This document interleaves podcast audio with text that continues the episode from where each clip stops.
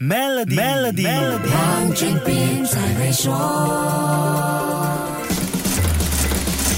你好，我是黄俊斌。今年凯度 Brancy 最有价值全球品牌榜上的一百个品牌，总价值高达八点七万亿美元，相当于全球百分之九的 GDP。那么哪些行业分到的饼最大呢？份额最大的并不是奢侈品行业，而是媒体与娱乐业以及商业解决方案与科技服务业这两大领域各占了百分之十九的份额，成为联合第一。排名第三的是零售业，占了百分之十四，消费科技。业以百分之十三的比重排在第四，支付、电信、银行、奢侈品、快餐、汽车、服装、个人护理、餐饮、酒精饮料等行业所占的比重都不超过百分之五。尽管如此，这并不表示这些行业的增长潜力就比别人逊色。相反的，二零二二年品牌价值的增长力度却是另外一个故事。去年品牌价值暴增排在第一位的行业是消费科技，一年内增长了百分之四十六。听到这个组。别里的 Apple、Samsung、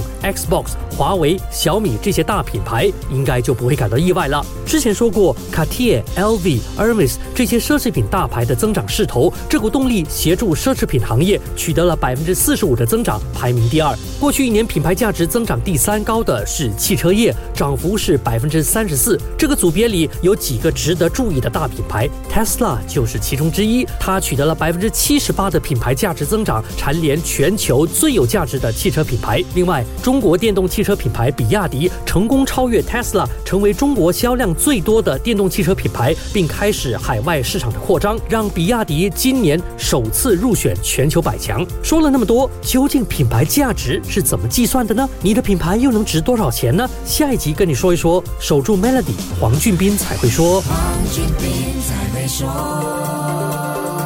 今天就让 Maybank Trade Financing 方案帮助您抓住新商机。详情浏览 maybanktoyou.com 的 my/sme，需符合条规。